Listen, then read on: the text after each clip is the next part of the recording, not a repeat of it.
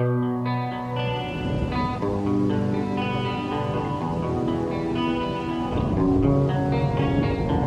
will not be pushed, filed, stamped, indexed, briefed, debriefed, or numbered.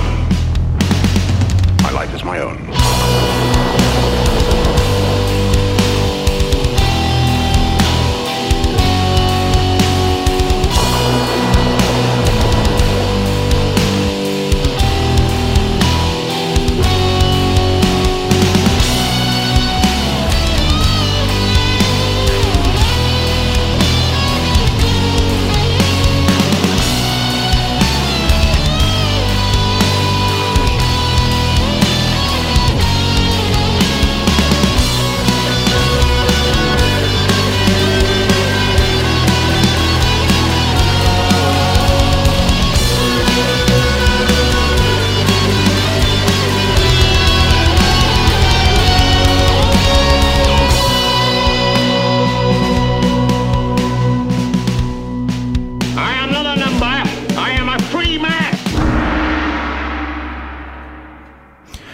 Salut tout le monde, bienvenue dans le chapitre 87.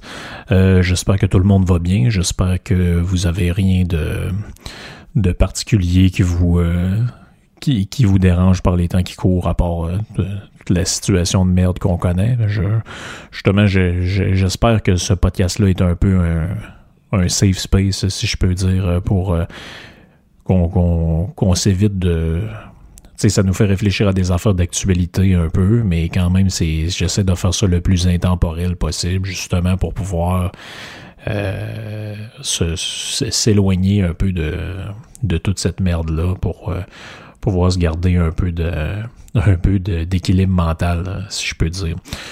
Justement, peut-être, euh, je, je, je, je mets pas le thème audio parce que je veux pas faire longtemps là-dessus, mais euh, je pourrais faire cette semaine, euh, ça fait longtemps qu'on en a pas fait le domien de la semaine, mais j'ai le goût de le faire un peu avec toute cette histoire-là de l'histoire encore, encore et encore, la crise d'histoire du français à Montréal, puis des nationalistes qui pètent un gasket parce qu'ils se font dire bonjour aïe. Là, là, avez-vous fini, esti, de capoter avec des niaiseries? Là, vous êtes dans Montréal, dans un coin où c'est full d'immigrants, full d'anglophones. Mais à quoi vous vous attendez? À déménager, allez-vous en vivre à Longueuil, je sais pas, aller vivre à Saint-Jérôme ou je sais pas où, mais f- faites-vous carrément à l'idée. Je, je sais pas quoi vous dire, là, mais il y, a, du monde en ce moment qui prennent le clé de commerce, ils mettent ça dans des boîtes, puis envoient ça au gouvernement parce que le gouvernement les ferme de force, puis ils les acculent au pied du mur, euh, qui, sont au bord de la faillite puis du suicide. là. Puis vous autres, vous trouvez le temps, l'énergie, puis l'intelligence de capoter sur des histoires de français. Calvaire, c'est... Puis ça vient de monde brillant en plus. L'autre, j'en ai dit du bien dans le dernier podcast, mais ça vient de gens comme euh, Mathieu Bocco. J'ai d'ailleurs vraiment aimé le commentaire de Soraya d'ailleurs sur euh, Twitter qui disait lui c'est comme une manette avec juste un bouton. C'est très pertinent quand il parle du multiculturalisme puis de de la nouvelle gauche puis de toutes ces affaires là mais finalement c'est comme euh, en fait on dirait que ces gens là c'est comme des robots qui répondent à des stimulus donc aussitôt que tu parles de des affaires qui les touchent ils vont ils vont ils, vont ils vont ils vont euh, ils, ils vont s'accrocher à ça comme quand on jette de la viande à des animaux. C'est comme quand vous, vous approchez le petit truc de manger à poisson en haut de l'aquarium. Puis là, vous voyez les poissons que la bouche commence à lui bouger, puis ils viennent croquer là, les, les, les petits morceaux de bouffe. là. On dirait que c'est...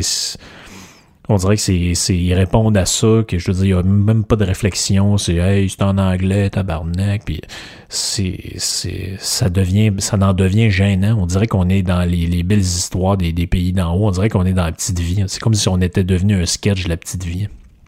Et bref, j'en parlerai pas plus longtemps parce qu'aujourd'hui, je veux faire, justement, on, les gens comme moi qui font des podcasts un peu critiques de plein de choses où, tu sais, on essaie de démanteler toutes sortes d'affaires, puis euh, où justement j'essaie de faire du débunkage des fois de certaines idées, de certains concepts. Puis euh, justement, tu entre autres, c'est c'est une critique que j'avais d'ailleurs anticipée dans mon livre euh, L'arnaque décroissante. Je savais très bien que la, première la première critique qui allait venir, c'est Ouais, mais là, t'es contre euh, la décroissance, puis les écologistes, là, si tu veux brûler des des, toi tu veux brûler des pneus puis verser de l'huile dans des rivières puis non non c'est pour ça que j'ai inclus un dernier chapitre qui s'appelle pour une écologie positive qui est inspiré d'un podcast que j'avais fait que ceux qui me suivent depuis un bout l'ont tous déjà probablement tous écouté. Mais c'est c'était ça, c'est que quand on, aborde des thèmes, on se fait toujours critiquer de justement on est juste des chialeux, juste des gens qui font rien de constructif, qui ont jamais rien à apporter. Mais moi, il se trouve que j'essaie d'apporter des affaires dans ce podcast-là. J'essaie de vous faire découvrir des auteurs, j'essaie de vous amener euh, ailleurs que, que, que, que en général les intellectuels québécois ou en tout cas ceux qui sont qu'on voit souvent essayent de vous amener. On dirait que c'est toujours un peu les, les, les, mêmes affaires. c'est très drôle parce que un jour, peut-être ce sera une idée pour un autre livre, c'est que quand j'étais à l'université, ça commençait les histoires de Ah, il n'y a jamais d'auteur femme, on parle pas des femmes, puis pourquoi on parle d'Aristote puis de Descartes, machin. Mais il se trouve qu'il y en a des femmes en philosophie. Il y en a quelques-unes, on parle toujours des mêmes. Euh, Simone de Beauvoir, euh, euh, quelques-unes comme ça, que, qui, qui viennent quelquefois Simone Veil dont je vous ai déjà parlé, mais jamais trop trop les trucs qui sont intéressants. Euh, mais c'est ça tourne toujours autour des mêmes affaires. Puis les philosophes femmes les plus intéressantes, en fait, sont complètement écartées. Donc j'avais déjà fait une série de podcasts sur Ayn Rand. Euh, Ayn Rand, je vais, je vais, finir par le dire comme faut, après avoir fait euh, trois, deux, trois podcasts dessus. Mais il y en a d'autres. Et aujourd'hui, je vous en présente une autre. On va parler de Isabelle Patterson. Donc, Isabelle Patterson, c'est qui? C'est une fan de lettres, une philosophe canado-américaine, c'est ça, c'est intéressant. Elle est née, en fait, sur la euh, l'île Manitoulin, en Ontario. C'est pas loin du lac, euh, je pense que c'est dans le coin du lac Michigan. Je sais pas exactement précisément c'est où. Elle est née euh, Isabelle Baller, parce qu'elle va se marier en 1910 avec un bonhomme qui s'appelle Kenneth Patterson donc elle va prendre son, son nom de famille. C'est évidemment une philosophe. Euh, ses écrits vont être fondamentaux dans le développement de la pensée libertarienne. Donc, c'est ce qui est quand même drôle, c'est que la, la, pensée libertarienne, euh, surtout américaine, va en, être en grande partie développée par des femmes. Ça, c'est le c'est un peu un, quelque chose de méconnu. On, on parle jamais de ça. on va, ah, oui, la droite, les femmes, il n'y a pas de place pour les femmes. Là-dedans, il y a une très grande place pour les femmes. C'est même elles qui en sont un peu à, l'origine. Avant Murray Rothbard, avant euh, plein d'autres euh, auteurs comme ça. Donc, dans le fond, elle est née le 22 janvier 1886, décédée le 10 janvier 1961. Euh, euh, euh, assez jeune dans sa vie, euh, ses parents vont vont partir vivre au Michigan et elle, elle va devenir citoyenne américaine en 1928, si ma si ma mémoire est bonne. comme adolescente, elle va avoir une série, une série de jobs assez mal payés. Elle va être barmaid, elle va être, elle va même faire la sténo pour, tu sais, l'affaire que la, santé publique ont pas pour prendre des procès-verbaux. Mais ben, ça, elle, elle faisait ça. Peut-être fallu demander à quelqu'un de même pour se tenir à jour. Elle va être euh, genre de bibliothécaire aussi. Elle va même à un certain moment être euh, l'assistante d'un futur euh, ministre canadien, premier ministre canadien, Monsieur Bennett. à l'époque, je pense que c'est dans les, les années 30 ou les années 40. comme je vous ai dit, elle s'est mariée en 1910 avec pardon, avec Kenneth euh, Patterson. En 1918, malheureusement, ils vont se séparer, hein, uniquement euh, huit ans plus tard. Et euh, euh, on va dire à un moment donné, en fait, je savais jamais il était où, puis on n'avait aucune, on n'avait pas vraiment de relation ensemble, plus qu'il faut, donc ils vont se séparer, mais comme la coutume le veut, elle va préserver son nom, donc toute sa vie va être connue sur le nom de Isabelle Patterson. L'historien Jim Powell, donc Jimmy Powell, il a fait un livre sur les, ça s'appelle les trois mères du libertarisme américain, donc aux côtés de Rose Wilder Lane, dont je parlerai un autre moment, c'est certain et de Ayn Rand, euh, elle va euh, prendre vraiment sa place là-dedans, notamment par l'apparition, ça va être un peu le sujet aujourd'hui, en 1943, de son essai The God of the Machine. Euh, c'est là qu'elle va vraiment avoir un, rôle fondamental dans le développement de, de, cette pensée-là. Elle va, elle va, écrire aussi des essais, donc des, des, des, livres historiques, donc dans le fond des nouvelles même. en 1924, elle publie The Singing Season. Après ça, en 26, elle va publier The Fort Queen et aussi The Road of the Gods en 1930. Elle va écrire euh, finalement vers le avant d'arriver à son œuvre maîtresse, elle, fait plutôt des nouvelles, des genres de romans. Et elle va écrire Never Ask the End en 1933 et euh, The Golden Vanity en 1934. Euh, il y a beaucoup d'informations euh, sur elle. Si vous cherchez sa biographie sur Internet, vous allez voir qu'on trouve pas grand-chose à, son propos, mais vous pouvez chercher un bouquin qui s'appelle The Woman in the Dynamo, Isabel Patterson and the Idea of America, d'un monsieur qui s'appelle Stephen Cox. Donc Isabelle Patterson, ça va être une romancière. Donc, euh, comme j'ai dit, elle écrit en majorité des, des, en anglais on dit des novels. Je sais pas si on traduit ça par nouvelles en français, mais en tout cas des, des romans. Et euh, ça va être une chroniqueuse littéraire au Herald Tribute. Donc, au cours de, de, de sa vie de, de, de, chroniqueuse, si vous voulez, elle, elle se confine pas uniquement à la littérature, mais elle va finir, finir par parler d'économie, de politique, d'histoire, et tous les livres vont être un prétexte pour signer des chroniques euh, vraiment à contenu. Euh, et elle signe toujours ses chroniques dont IMP, donc Isabelle Mary Patterson. Mary, c'est son euh, deuxième prénom. Euh, malheureusement, en 49, elle va se faire virer du journal pour des raisons qu'on prétend être politique aujourd'hui, c'est-à-dire que euh, les idées euh, de gauche, euh, social-démocrate et même presque socialistes qui s'installent aux États-Unis avec l'arrivée de Roosevelt sont pas du tout sa tasse de thé. Puis dans ses chroniques, elle, est de plus en plus acerbe envers le gouvernement. Et contrairement à Rose Lane, dont on parlera dans d'autres podcasts, elle était pas non plus républicaine. Donc, c'est-à-dire qu'elle aimait, elle, pas Roosevelt, mais elle aimait pas mieux Herbert Hoover qu'à l'époque qui est son opposant républicain.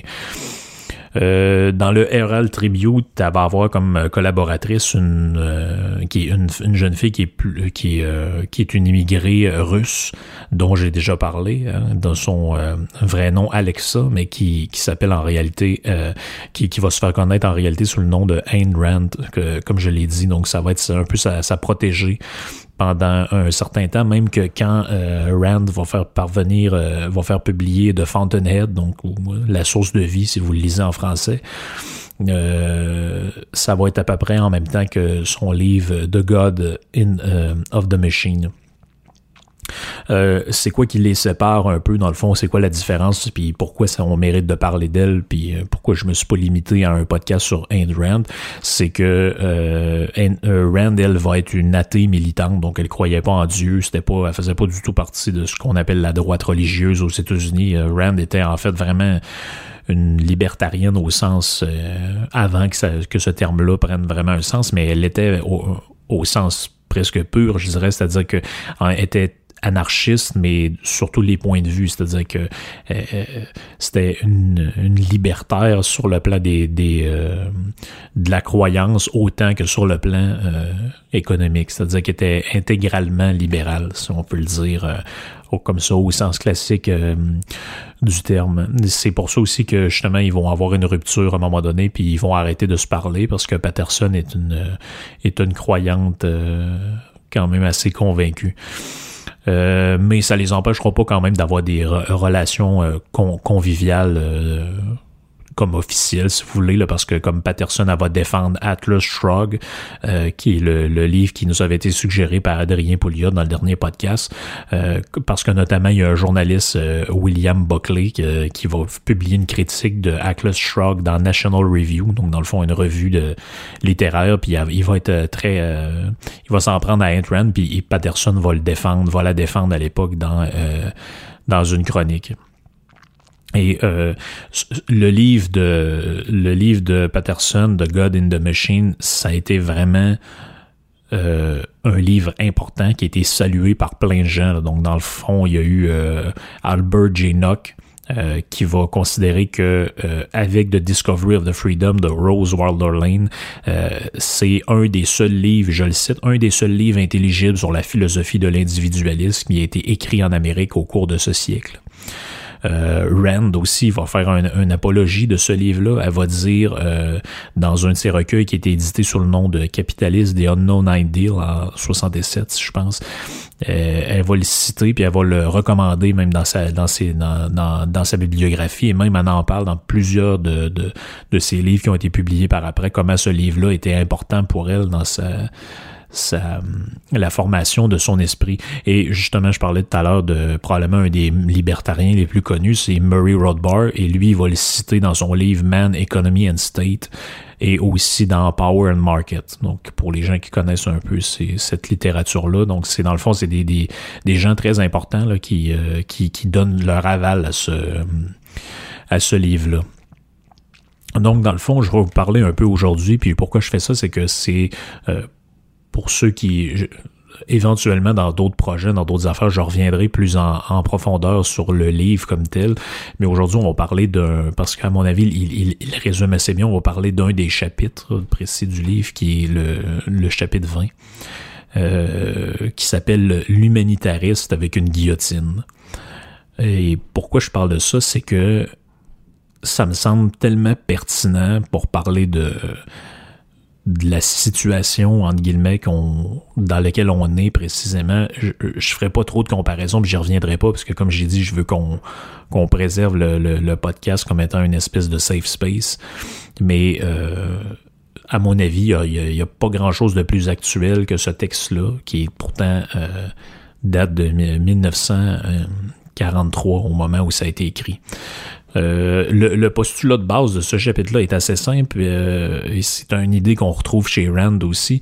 Euh, ils vont dire, en, fait, c'est une vieille idée, ça, en philosophie, c'est de se poser la question de d'où viennent les mauvaises choses. Qu'est-ce qui fait que certaines personnes se comportent de manière vertueuse ou correcte, puis d'autres personnes se comportent mal? Ben, pendant longtemps, les gens ont dit, ben, c'est parce qu'il y a des humains qui sont bons, il y a des humains qui sont mauvais. Et un jour, dans l'histoire de la philosophie grecque, Platon lui disait, en fait, euh, les gens qui se comportent mal, c'est parce qu'ils ignorent qu'est-ce que c'est que le bien puis le mal. Donc, ils pensent faire le bien, mais en réalité, ils font le mal. Et c'est un peu cette idée-là que reprend dans une autre formulation euh, Patterson. Elle dit le mal vient des bonnes intentions. Elle dit dans le monde, la plupart du mal est fait par des braves gens, non par accident, par faute ou par omission. En fait, c'est au contraire le résultat de leur action délibérée, longuement continuée, qu'ils pensent être motivés par de grands idéaux et pour des motifs vertueux. En fait, ça fait penser à la fameuse phrase de Voltaire que j'ai déjà citée plusieurs fois, qui dit que, euh, qui, disait dans son langage un peu imagé, disait si quelqu'un veut votre bien, méfiez-vous. Donc, c'est, d'une certaine manière, ça, résume bien cette idée-là de, de Patterson qui euh, suppose que le, les, les mauvaises choses dans le monde, en fait, tout ce qui est arrivé à peu près de mauvais dans l'histoire de l'humanité, puis on viendra avec des exemples plus tard, viennent à la base, euh, sont, sont à la base motivés par des idéaux et des motifs a priori vertueux, ou en tout cas vertueux pour ceux qui euh, prétendent mettre en branle ces choses-là. Elle va dire en fait le pourcentage des personnes sincèrement malfaisantes, les, les, les maniaques, les, les psychopathes, tout ça, elle dit en fait euh, euh, euh sont euh, c'est relativement faible. Les personnes vicieuses, dépravées, psychopathes. Elle dit pourquoi? Ben ça s'explique par la biologie. Si vous comprenez comment fonctionne la biologie, pas, pas juste de l'homme, mais de tous les animaux. Elle, va, elle dit aucune espèce ne pourrait survivre si ses membres étaient naturellement et consciemment enclins à se faire du mal les uns aux autres. Elle dit sa destruction serait si facile que même une minorité ayant une mauvaise intention persistante pourrait rapidement exterminer la majorité des personnes bien disposées qui ne s'en méfieraient pas. Donc c'est vraiment c'est vraiment cette idée là que euh, ça existe des gens mauvais. Bien sûr, ça existe. on pense des fois à pourquoi les gens ils, pourquoi les gens ont autant de misère à comprendre comment quelque chose, quelqu'un comme Luca Rocco Magnotta ou encore comme euh, je sais pas, me penser à des des, maniaques dans, dans l'histoire qu'il y a eu Charles Manson, ça, ben, possiblement que ces gens-là étaient foncièrement, intrinsèquement des mauvaises personnes, des gens dépravés, des psychopathes, ça existe. C'est étudié par la psychiatrie, puis en sociologie, puis ça existe dans toutes les sociétés, mais si on compare la prévalence de ces gens-là dans la population versus la quantité de choses négatives ou criminelles qui existent, euh, on est obligé de se rendre compte que c'est pas uniquement des gens comme ça qui commettent des, des actes répréhensibles ou des, des mauvaises choses. Donc, euh, elle va dire, c'est évident que les périodes pendant lesquelles des millions de gens sont abattus ou qu'il y a eu de la torture, de la famine, de l'oppression, euh, ça s'est fait alors qu'une grande partie du monde euh, euh, qui, qui, mettait ça en branle étaient des braves personnes. Même le résultat d'action directe menée pour ce qu'elle estime être un but noble. C'est-à-dire, les autres, ils faisaient ça dans un idéal quelconque. Ils se disaient, ben oui, mais c'est le prix à payer pour, etc., etc. Puis, euh, on se disait, ben, si c'est pas les gens qui exécutent, ou euh, ceux qui donnent leur accord, qui élaborent les justifications ou gardent le silence de, de, de ces faits-là, ben ce sont les gens qui sont derrière, qui, qui, qui, qui, qui pensent le côté euh, vertueux de toutes ces histoires-là, puis de tous ces faits-là qui ont existé dans l'histoire. Puis les autres qui sont en bas, ben, se contentent d'exécuter, puis se dire, ben oui, mais c'était ma job. on l'a entendu dans les procès à Nuremberg quand ils ont commencé à juger les nazis. Euh, les gens, c'est ce qu'ils plaidaient. oui, mais moi, euh, je travaillais au camp de concentration, puis c'était ma job d'envoyer des gens euh, pelleter de la terre jusqu'à temps qu'ils en meurent. Ce que vous que je vous dise, si je le faisais pas, je me faisais tirer une balle dans la tête par mon supérieur. c'est quand même des questions... je veux dire, c'est quand même touché comme problématique. C'est pas aussi facile à trancher que ça peut le paraître. Puis là, elle dit, attention, là, euh, c'est important de bien comprendre. Elle dit, je veux pas dire par là qu'il y a un quelconque transfert de valeur. Elle dit, je veux pas dire que le bien et le mal, c'est la même chose. Au contraire. Ou que, elle dit, je suggère pas non plus que le bien engendre le mal. C'est important de comprendre la différence. Elle dit, euh, je dis pas non plus qu'il n'y a pas de différence entre le bien et le mal ou que les braves gens les personnes mauvaises sont pareils. Elle dit, j'insinue pas non plus que les vertus des braves gens ne sont pas de véritables vertus. Mais, là c'est important, elle dit comme le raconte l'histoire, quand on étudie comment s'est passée la vie des gens qui nous ont précédés dans, l'histoire, on va se rendre compte que les anciens Égyptiens, par contre, quand ils ont mis en esclavage par les pharaons, euh, quand ils ont mis en place l'esclavage, ben, les pharaons ont fait ça au nom d'un plan charitable de grenier toujours approvisionné. C'est-à-dire qu'ils ont dit, ben, euh, c'est la condition nécessaire pour éviter les famines. Eux autres, ils disaient, ben, euh, euh, on fait des réserves contre la famine, puis les gens sont alors forcés d'échanger leur liberté contre ces réserves-là.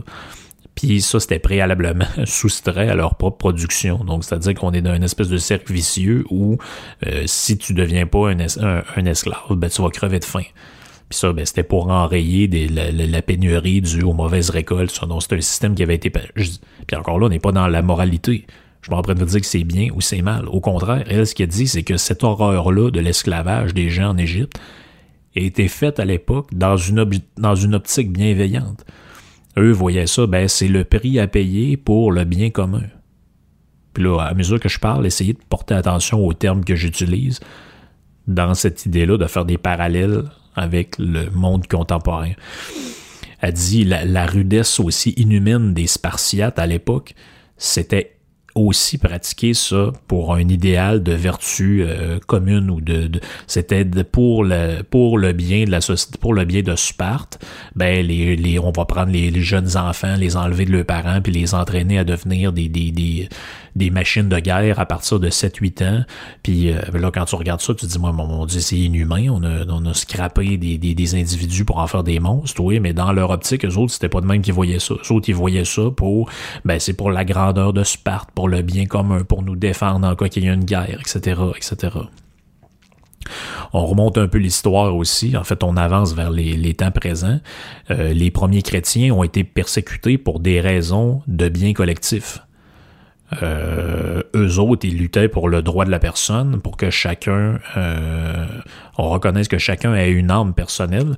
Mais ces chrétiens-là ont été persécutés d'abord dans l'Empire romain avant que la chrétienté soit officialisée comme religion de l'Empire, parce qu'on disait qu'ils mettaient en, que ces gens-là étaient une menace pour le bien commun. Donc, les, quand vous regardez ça, vous dites, c'est inhumain ce que les Romains faisaient aux premiers chrétiens de les, attraper, de les crucifier, de les pendre, etc. Mais eux autres, dans leur optique, ils disaient, oui, mais il y a une gang de cinglés, ils sont dans une secte, puis ils menacent le bien commun, fait que faut s'en occuper.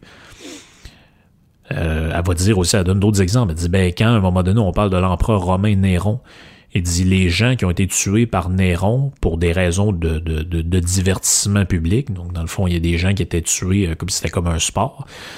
Il dit, ben, en fait, ils ont été peu nombreux comparé à ceux qui ont été condamnés à mort pour des raisons strictement morales par des empereurs qui, ont, qui ont succédé à Néron. Autrement dit, ce que ça veut dire, c'est qu'on lui, on l'a vu comme un monstre parce qu'il tuait des gens un peu pour le plaisir. Mais les gens, les, les empereurs qui sont venus avant lui puis après lui, ont tué probablement autant, sinon plus de gens, mais eux, c'était au nom du bien. Mais dans l'absolu, on est encore dans une histoire de meurtre puis de d'actes ignobles. Euh, elle, parle aussi de la Deuxième Guerre mondiale, donc elle est en plein dedans. Son livre est, écrit en 1943. Elle dit la guerre actuelle, donc la Deuxième Guerre mondiale. Elle dit qu'il a commencé avec un traité entre deux puissantes nations donc la Russie et l'Allemagne. J'en ai déjà parlé ça de, du pacte germano-soviétique dans, le, dans un podcast précédent. Elle dit selon laquelle elle pouvait écraser leurs plus petits voisins avec impunité, ce traité ayant été rompu par une attaque surprise de l'un des deux conspirateurs, donc quand l'Allemagne a décidé d'attaquer la Russie, aurait été impossible sans la puissance politique intérieure dont on s'était emparé, dans le cas avec l'excuse de faire du bien à la nation.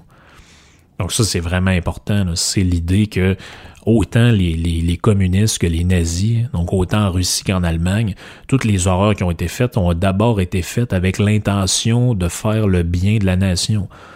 Moi, je vais aller redonner la fierté au peuple allemand, blablabla. Bla, bla, bla, Nous, on va se débarrasser de la famille royale russe, les Romanov, les Tsars, on va te les sacrer à la porte, puis on va enfin instaurer un régime moderne, blablabla. C'est ça l'idée au départ. Puis en Russie, ben, au début, les communistes prennent le pouvoir, mais c'est quoi qu'ils font? Pour prendre le pouvoir? Ben, ils promettent aux paysans la terre. Euh, euh, ils savaient que tout ça, ça allait être un mensonge.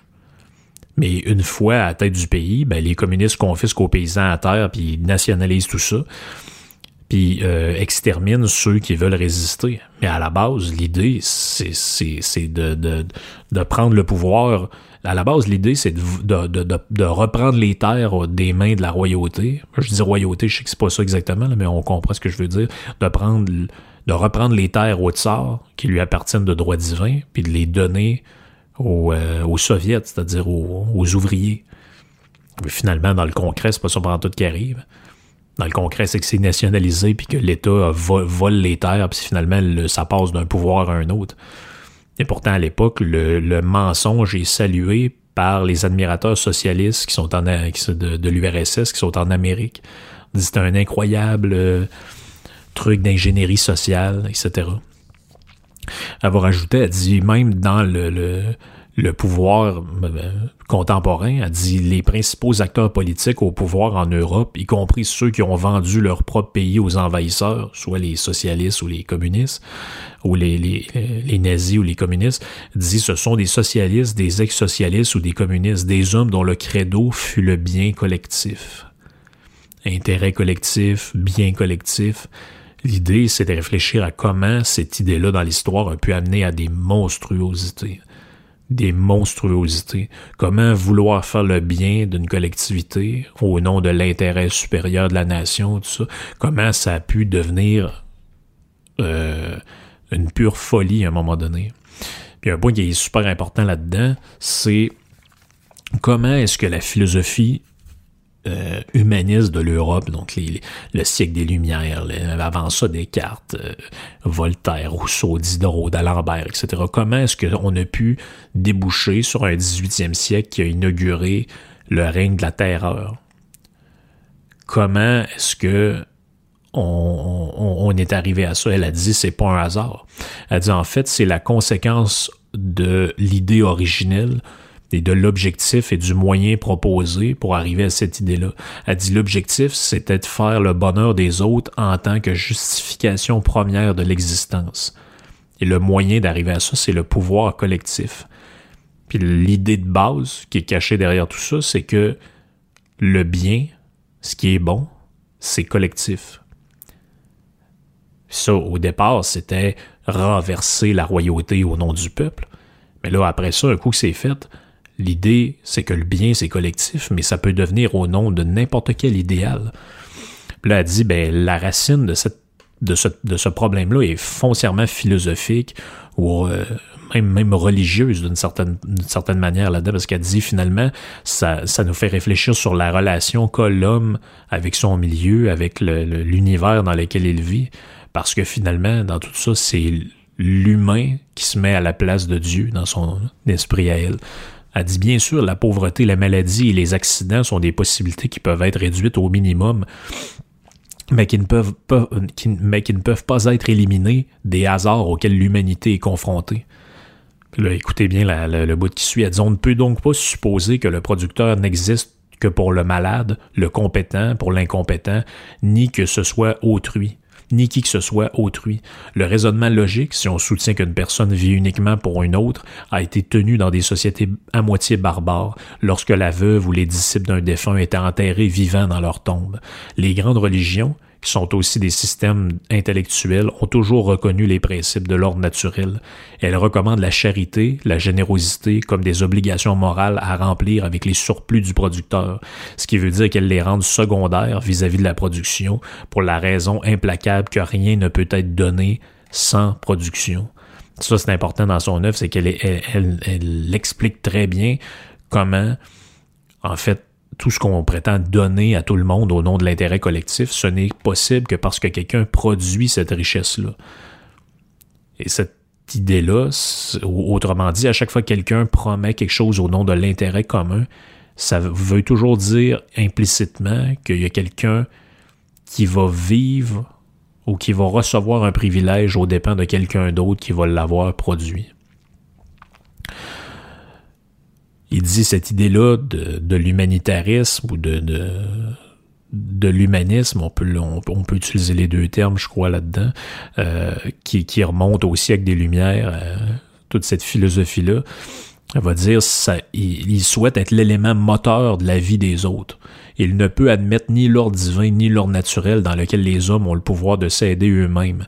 Et c'est là que l'idée que l'humanitarisme met à la place de Dieu. Autrement dit, il y a des gens qui sont dans une certaine condition, d'autres qui sont dans une autre, mais les gens qui sont comme ça ne peuvent accepter cette réalité-là et veulent la changer à tout prix. Donc, ils désirent toujours que la, vie de tout le monde soit guidée par leurs idées, autrement dit. Et elle va dire quel type de monde l'humaniste, c'est une question qu'elle se pose, quel type de monde l'humanitariste considère-t-il comme lui laissant le champ libre? Il ne peut s'agir que d'un monde rempli de soupes populaires et d'hôpitaux, dans lequel personne ne garderait son pouvoir naturel de subvenir à ses besoins ou de refuser les cadeaux qu'on lui fait. Et c'est précisément ce monde que l'humanitariste organise quand on le laisse faire. Elle donne un exemple. Elle dit quand un humanitariste désire que chacun ait son litre de lait, il est évident qu'il n'y a pas, qu'il n'a pas lui-même le lait et qu'il ne peut pas le produire lui-même. Sinon, pourquoi ne ferait-il que désirer? Il le donnerait aux autres. De plus, s'il avait une quantité de lait suffisante pour accorder son litre à chacun, tant que les bénéficiaires potentiels peuvent produire et produisent effectivement leur lait, ils, répondront non merci. Comment dès lors l'humanitariste se débrouille-t-il pour qu'il puisse disposer de tout le lait à distribuer et pour que chacun en manque? Il y a juste une solution dans cette histoire-là. Il s'agit de l'utilisation de la puissance politique dans sa pleine expression. Autrement dit, l'humanitariste éprouve la plus grande satisfaction quand il visite ou entend parler d'un pays où la consommation de chacun est limitée par des cartes de rationnement, quand les moyens de subsistance sont accordés au compte-gouttes, quand la situation désirée est obtenue, un besoin général et un pouvoir supérieur de le soulager. L'humanitariste, avec sa théorie, est comme un terroriste en action. la, la, formulation est malade, mais l'idée, je pense que vous, comprenez un peu où elle s'en va avec ça. L'idée, c'est que quand on laisse ces idées-là aller trop loin dans leur implication, à quoi on débouche? On débouche que pour le bien commun, on va rationner tout le monde, puis on va squeezer tout le monde dans le but d'essayer de donner tout à tout le monde. Euh, puis ça, euh, c'est, ce qui est malhonnête là-dedans, c'est que ça, c'est jamais fait avec notre propre richesse, nos propres affaires. Sinon, c'est les autres qui doivent faire ça. Puis elle dit, ben là, dans cette histoire-là, comme je l'ai dit dans, comme elle l'a dit dans cette citation, l'utilisation de la puissance politique, ben elle, se pose la question, elle dit pourquoi toujours l'État? C'est un peu ça l'idée du livre, hein? The God and the Machine. Pourquoi toujours l'État? Elle dit pourquoi les personnes au grand cœur appellent toujours au pouvoir politique? Il faudrait que le gouvernement fasse ci, il faudrait que le gouvernement fasse ça. Ben, elle dit en fait, et elles peuvent pas nier que les moyens pour soulager les problèmes doivent venir de la production. Elles savent très bien. Mais elles répondent qu'il y en a assez. Disons, il y en a assez de richesse. faut aussi supposer que les gens qui produisent cette richesse-là, puis c'est incroyable, elle écrit ça en 1943, je vous le lis textuellement, elles doivent aussi supposer que les producteurs ne veulent pas donner ce qui est juste, la fameuse juste part. Et ça, c'est le bout peut-être le plus important, a dit euh, les gens qui pensent ça, ils supposent qu'il existe un droit, de un droit collectif d'imposer des taxes pour tout but que le collectif détermine. Donc, le collectif détermine que lutter contre l'obésité, c'est un truc. Donc, ça nous donne le droit de taxer les boissons gazeuses, le chocolat ou le je sais pas quoi. On, définit que le but, c'est de sauver l'industrie culturelle québécoise, je sais pas quoi. Ça nous donne le droit de mettre des taxes sur Netflix, sur Spotify ou sur tout ce que vous voulez. Donc, l'intérêt collectif justifie le droit collectif d'imposer l'individu pour n'importe quelle Christie d'idée. Et le, droit, ce droit-là, il est localisé où? Ben, il est localisé dans le gouvernement. Donc, c'est le gouvernement qui se charge de faire imposer ce droit-là. Il va dire, ben, c'est pour ça que dans la Constitution américaine, on a, c'est l'idée même de tout ça, parce que oui, le contribuable, la personne qui vit dans un pays, elle s'attend à ce qu'il y ait une, armée, euh, une armée de la, de la marine ou des polices ou des pompiers ou peu importe. Euh, s'attend à payer de l'impôt, un certain nombre de taxes mais elle, s'attend aussi à avoir le droit de limiter cette emprise-là que le gouvernement a sur lui. Elle va dire dans tout ça, le capitalisme, c'est imparfait, je le sais. Elle dit, on a vu le pire qui puisse arriver quand il y a un, uniquement une assistance privée et des indemnités de chômage municipal improvisées et d'un caractère temporaire. Elle dit, je le sais, les dons privés euh, non organisés, aléatoires, comme les sous populaires, euh, les, armées du salut, là, elle dit, ça n'a jamais été capable d'enrayer la pauvreté et la souffrance. Mais ce qui est important de comprendre, c'est que je vais, je, vais prendre ces mots à elle, elle dit il ne ces moyens-là ne perpétuent pas non plus la dépendance de ses bénéficiaires. Autrement dit, dans un euh, on prend les deux modèles à leur extrême. Dans un monde capitaliste où il n'y aurait aucun État qui s'occupe des pauvres, blablabla, il y aurait des sauts populaires, des armées du salut, ces affaires-là. Elle dit c'est pas parfait. Il y a du monde qui serait laissé pour compte, il y a du monde qui creverait dans la misère, blablabla.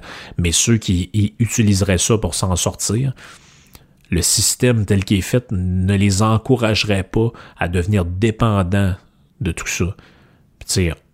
Pensez un peu à tous les trucs gouvernementaux qui donnent de l'argent à des gens pour le simple principe d'exister. Euh, puis posez-vous la question si ça, au bout du compte, ça n'entraîne pas euh, une, comment je pourrais dire ça, une régularisation de la pauvreté. Disons disons ça de même. Un incitatif à demeurer dans cette euh, situation-là. Elle va dire, c'est tout ça, c'est le, système capitaliste et la liberté. Elle dit ça implique des périodes d'amélioration puis de détérioration, c'est vrai, mais elle dit les améliorations qu'on a eues dans un système capitaliste sur une longue durée sont toujours plus grandes que les détériorations qu'on a. Elle dit dans les périodes de grande misère, il n'y a pas eu, depuis qu'on est dans le, système capitaliste, dans les pays occidentaux, de réelle famine, de désespoir absolu. Elle dit oui, il y a eu un mélange de colère, des gens n'étaient pas contents, des gens étaient contents, mais toujours tout le monde a eu, d'une certaine manière, la foi que l'avenir va être meilleur. Ce qui n'existe pas dans un système. Euh, c'est principal, ça le principal problème d'ailleurs, parce que dans les systèmes socialistes qui ont été essayés, il y a eu, y a eu des famines incroyables. Pensez à ce qui est arrivé en Ukraine durant le temps de l'URSS, à ce qui arrive à Cuba des fois. Genre, on en a des informations. Des fois, je connais quelqu'un que sa blonde vient de Cuba à l'origine. Euh, sa famille est encore là-bas. Des fois, ils ont des nouvelles. il n'y a pas d'œufs. On n'a plus d'œufs cette semaine. On, ici, on s'imagine pas ça d'aller à l'épicerie puis il n'y a plus d'œufs. Mais là-bas, c'est de même ça marche. Une il n'y a plus d'œufs, une il n'y a plus de viande. C'est comme ça. Manger d'autres choses. Manger des, légumineux. Puis vous en passerez. Elle dit l'organisation privée de, la solidarité a dit c'est pas parfait, mais ça a quand même prouvé que ça fonctionne. En général, ça fonctionne même mieux que quand c'est euh, géré tout ça euh, par le gouvernement avec toutes les imperfections que ça a. Donc, euh, je vois que ça fait déjà 40 minutes que, que, je vous parle de Patterson. C'est un personnage vraiment intéressant. Euh, je vous suggère d'aller lire ce qu'elle a fait. Euh, il y a des, petits articles, des, petits, des, petites affaires. qui sont qui sont plus faciles. C'est beaucoup en anglais. Il n'y a pas grand chose qui a été traduit d'elle. Pour c'est un auteur assez méconnu. Et vous, si vous allez à l'université, vous entendrez jamais parler d'elle. Mais c'était intéressant quand même d'en parler dans ce podcast-là. Donc, euh, ça fait le tour un peu euh, pour, pour aujourd'hui. Puis euh, ceux qui ceux qui s'intéressent, ben vous pouvez toujours, comme je le répète à chaque fois, vous abonner au, au Patreon pour avoir du, du contenu exclusif. D'ailleurs, après après avoir enregistré ça, genre, je fais un autre petit segment pour pour le, les abonnés du Patreon, vous avez un code promo euh, pour acheter le livre avec un rabais. Donc le livre aussi sur le, le, site frankphilosophe.com dans la section boutique. Euh, des fois, je mets aussi des parce que des fois, je reçois des, des, des copies du livre qui ont des des petits défauts, ils ont été coupés trop court, ou il manque une page blanche au début, ou des affaires comme ça, je les mets dans, un, dans une autre section où le livre est à moitié prix. Donc ceux qui ont un, un budget plus, euh, plus bas, des fois il y a des exemplaires, je pense qu'en ce moment il y en a un, donc vous pouvez... Euh, vous pouvez vous les, vous les procurer comme ça. Sinon, le livre est aussi sur Amazon et sur euh, les autres plateformes là, où que vous pouvez acheter des livres. C'est distribué via Ingram qui lui spread ça partout sur, sur Internet. Donc, merci beaucoup. Puis euh, on se reparle dans un prochain podcast. Ciao tout le monde.